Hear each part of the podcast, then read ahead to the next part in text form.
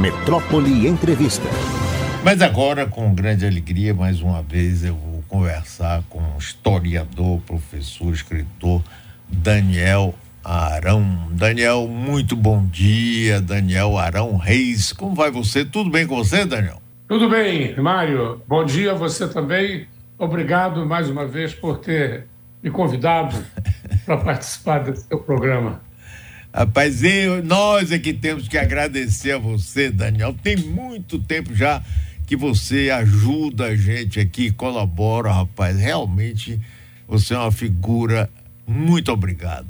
Daniel, vamos falar dessa história aí de Putin, Wagner e essa embrulhada toda lá. Como é que é isso aí? Como é que você vê essa história lá da Rússia, Ucrânia e as milícias? Olha, Mário, o que está se falando, eu concordo, é que o Putin cometeu um grande erro em envolver essas milícias privadas na guerra com a Ucrânia. É claro que, é, de modo geral, essa história de você formar milícias armadas privadas é uma, um, uma aposta de alto risco. Mas esse processo tinha uma certa lógica, enquanto condenável, mas tinha uma certa lógica, quando a Rússia utilizava os serviços dessa companhia é, em, em operações externas na, na Síria, no norte da África, onde inclusive ela continua operando. Né?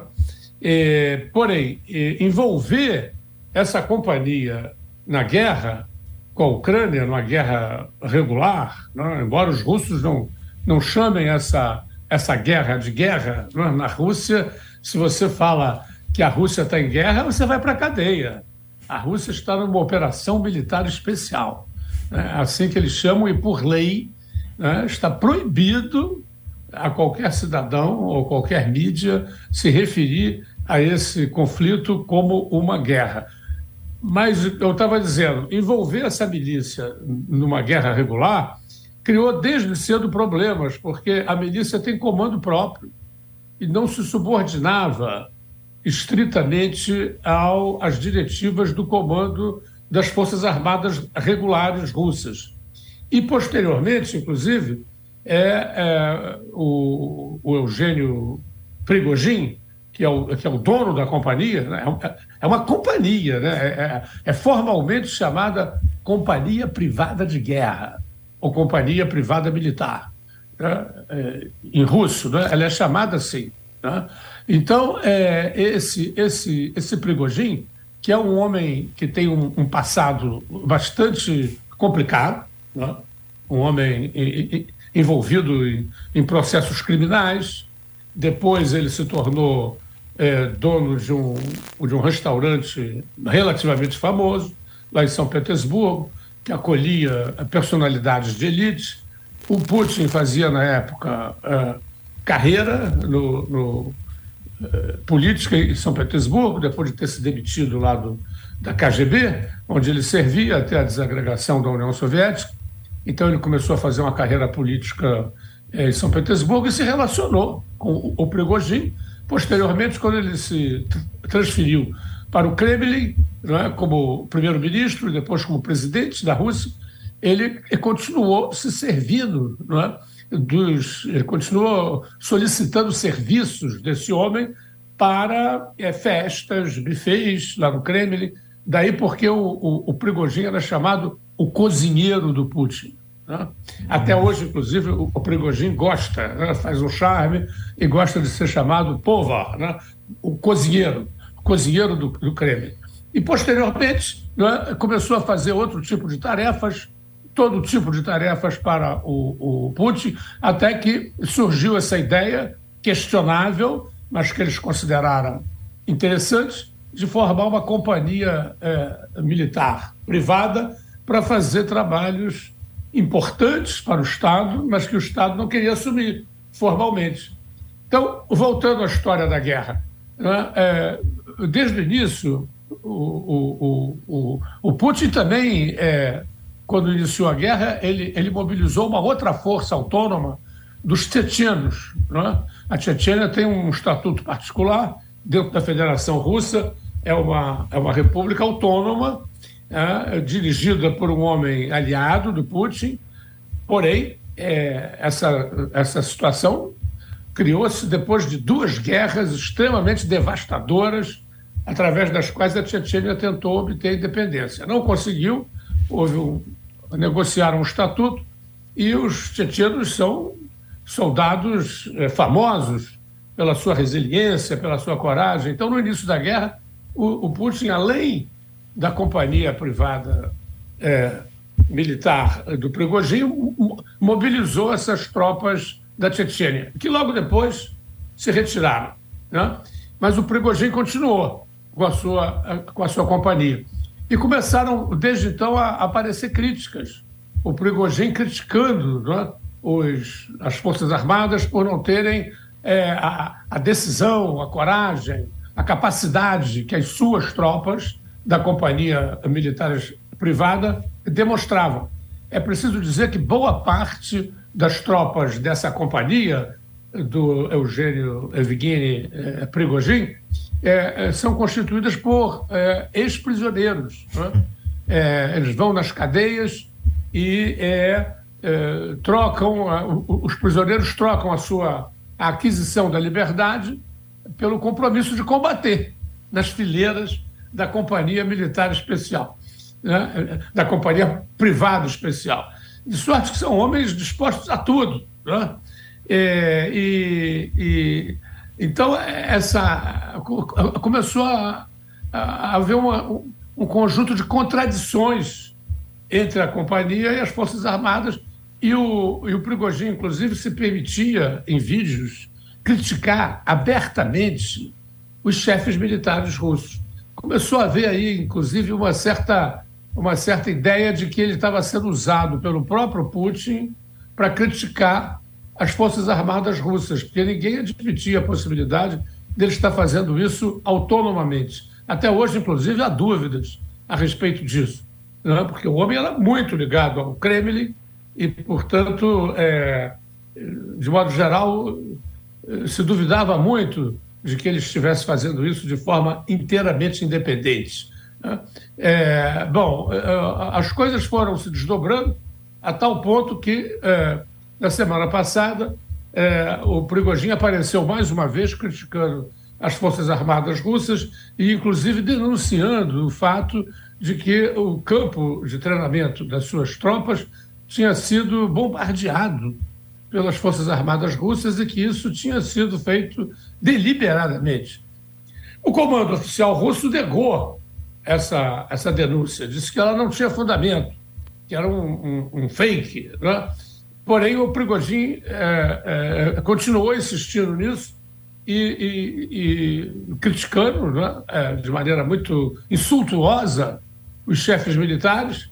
É, imaginou-se, em um certo momento, que o Putin, como eu disse, estava querendo enfraquecer os chefes militares, porque desde o início da guerra, Mário, há uma, uma contradição oculta, mas para os analistas mais argutos visível, né? entre, de um lado, as Forças Armadas e, de outro lado, os aparelhos de segurança russos, chamados pela gíria russa de siloviks.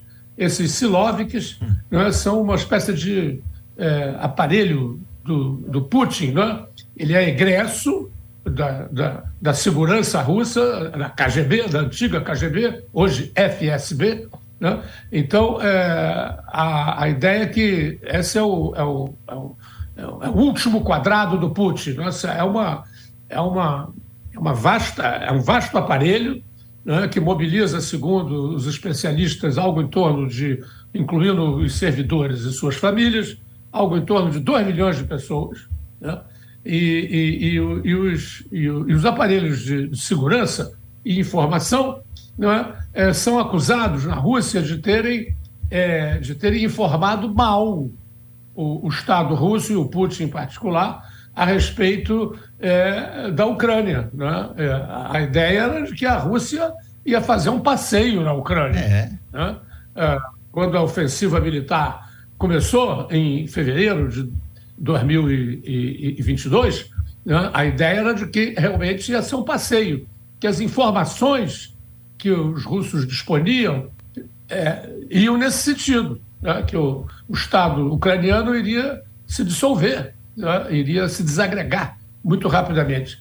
E as Forças Armadas entraram na Ucrânia com essa informação e foram surpreendidas por uma resistência é, obstinada e, e, bem organizada, que surpreendeu inclusive o mundo ocidental de então. Né? Os próprios Estados Unidos e a Europa não acreditavam que a Ucrânia iria, iria resistir.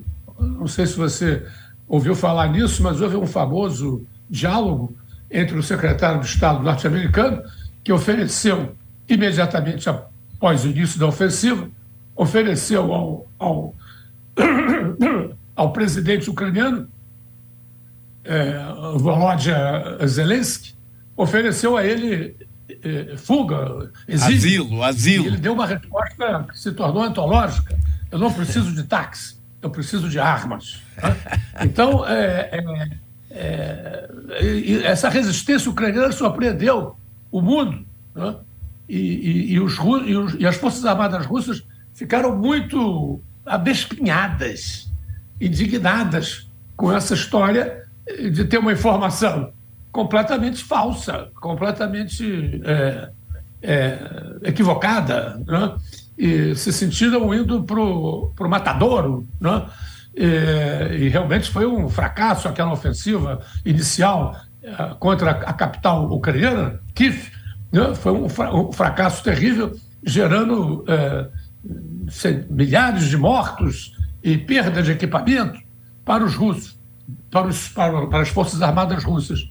De sorte que ali abriu-se uma, uma, uma contradição né? entre, entre é, os siloviks, os homens da segurança, e, e os exércitos uh, russos.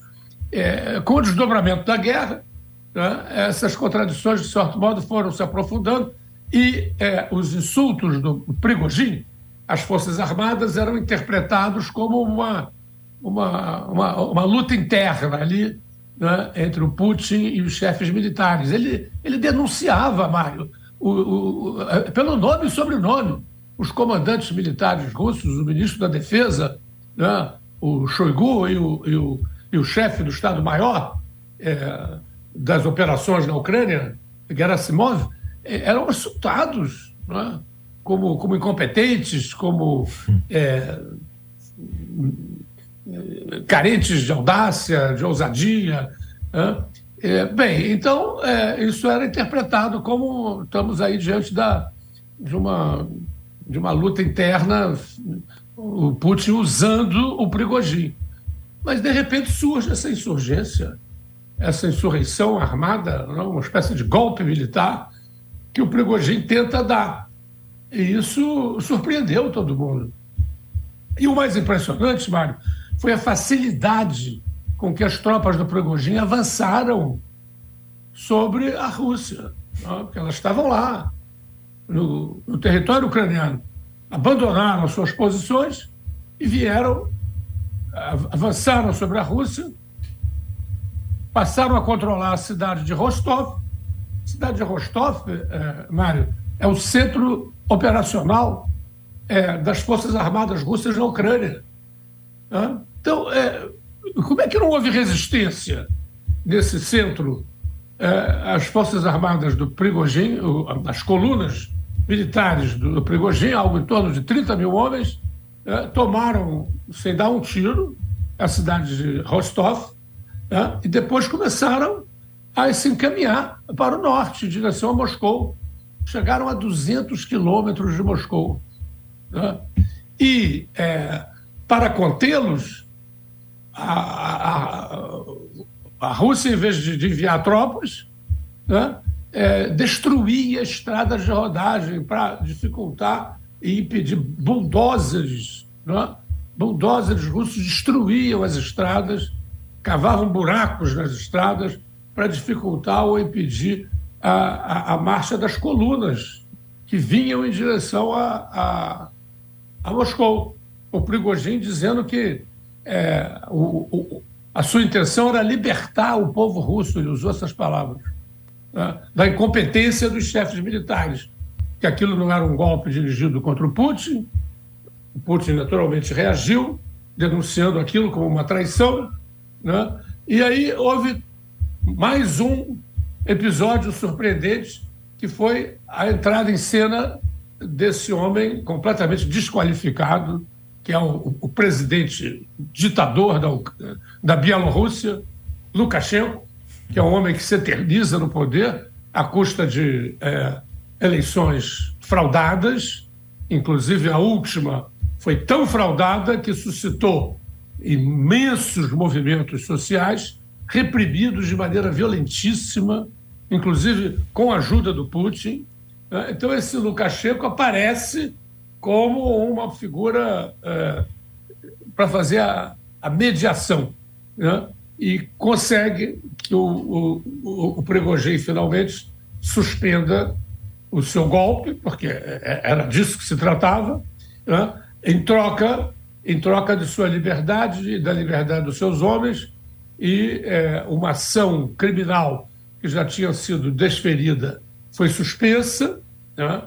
É, e é, os homens da companhia é, militar especial Wagner, né, que é como chamada a companhia do Prigogine, foram convidados então a escolher ou se integram às forças armadas russas regulares ou é, são anistiados para voltar à vida civil. Não se sabe é, a sorte dos ex-prisioneiros, se eles vão desistindo de continuar a lutar, se eles voltam para a cadeia ou se também vão ser beneficiados pela anistia que eles ganharam ao sair da cadeia para combater. Então você veja que é um imbróglio que parece que nós estamos lidando com uma república de bananas. É Só que é bom esquecer que essa república de bananas, entre aspas, tem 4.880 ogivas nucleares. É. o arsenal nuclear maior do mundo. Né? E pode explodir essa nossa, esse nosso querido planeta várias vezes. Né? Então é uma situação realmente ubuesca, Mário. É uma situação realmente é, estranha, sinistra, e aparentemente as coisas estão já sob controle. O Putin, evidentemente, saiu eh, politicamente muito enfraquecido, mas aparentemente mantém os controles do leme do governo. Os chefes militares também continuam lá. Estima-se que não por muito tempo, porém, né, é, essa crise foi superada, mas as contradições que a motivaram continuam operando. E, nós estamos conversando aqui com o professor... Exército e os Silovicos. Né?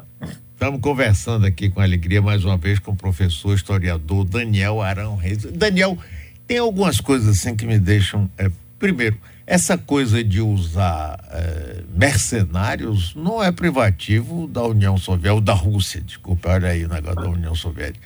Os Estados Unidos também faz isso e outros países eu achei estranho. Segundo, é, houve nitidamente um enfraquecimento de Putin nessa história. E terceiro, eu queria ouvir sua opinião sobre Zelensky. Na realidade, ele era um humorista que fazia um programa de humor lá de grande sucesso, onde fingia, inclusive, ser o, o presidente da Ucrânia. De repente, vai para cá, ele sai candidato a presidente, ganha a eleição, surpreendentemente, me lembro dele sendo recebido por Donald Trump, que queria usar ele para atacar o filho de Joe Biden, então candidato também contra ele. Ele, assim, sabe, até a postura corporal dele era de um sujeito assim, intimidado pelo aquele tamanhão e a largura enorme de Trump, ele na cadeira assim, meio. parecia um sujeito completamente fora do papel, né? e de repente esse cara surpreende e tal, vira um líder, fala no mundo todo, vem para cá, vai para lá. Rapaz, é muito interessante ou não essa história. O que, é que você acha disso aí, Daniel? Vamos tentar abordar suas três questões. Você tem razão em dizer que outros estados utilizam é, forças especiais, entre aspas. É. Né? É, é, por exemplo, na França, a famosa a, a criação, a, já desde o século XIX, da chamada famosa Legião e sinistra Legião Estrangeira. né, que era um lugar. Eh, mas eram corpos especiais sob comando das Forças Armadas Francesas. E operam até hoje assim. Os serviços de inteligência eh, estadunidenses eh, utilizam frequentemente também esse, esse tipo de, de operações que eles chamam de especiais. Né? Porém, é, são, são atividades que se desenvolvem parcialmente, episodicamente, em determinados momentos. O, o, o, o invulgar né, nessa história da, da Wagner, né, se ela estivesse operando apenas no norte da África ou na Síria, é, o invulgar dessa, dessa companhia é, privada, militar, foi ela ter sido é, incluída como força autônoma no contexto de uma guerra regular.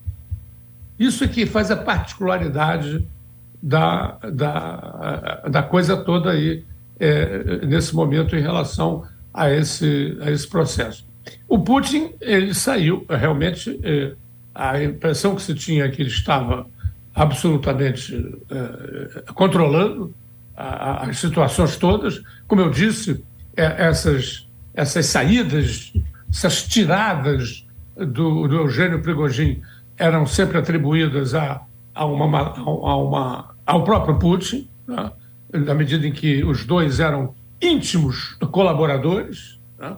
e, o, e, o, e o era, uma espécie de homem de mão do Putin, então não se imaginava que ele pudesse estar tomando uma, uma, é, uma atitude é, contrária ou autônoma em relação ao Putin. E, de sorte que eu já li análises, Mário, que me parecem muito é, tributárias das teorias conspiratórias, né, de que tudo isso foi uma armação do Putin para se fortalecer perante os chefes militares, né, é, que me parece muito é, é própria desse tipo de, de teoria conspiratória, né, é, que é, se disseminam por aí atualmente. É, o, Zelensky também é uma. Você tem toda a razão em, em levantar o, o, nome dele o, como um, um, um, episódio também muito, muito particular e, e, merecedor de análise própria. O Zelensky, como você disse, era um, era um humorista. Né? E ele tinha um programa de crítica ao estabelecimento político ucraniano, que estava, na época, até hoje, em grande medida, é, corrompido até a medula né? Eram, eram um, um, os escândalos de corrupção se multiplicavam e desmoralizando o sistema político. E, e, e ele então tinha um programa que, que entrava nessa onda né? de crítica ao sistema. Né? É análogo à, à situação que nós temos aqui no Brasil, onde nosso sistema político também é muito, é muito criticado e, e, em certa medida, desmoralizado. As pessoas não, não acreditam, não, há uma descrença muito grande. Isso é um fenômeno, aliás, mundial e que, e, que enfraquece a democracia como regime, né? nós sabemos disso. Então, ali também na Ucrânia havia esse processo de maneira extremamente acentuada. E o, e o, e o Zelensky, então, como humorista, ganhou grande projeção, porque exatamente tinha um programa que desmontava, né?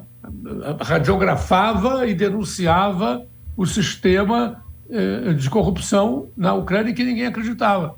Ele se fortaleceu tanto, a popularidade dele, aumentou tanto, eh, que ele, quando houve eleições lá, ele, ele constituiu um partido e se lançou à presidência da República, eh, como uma espécie de anticandidato.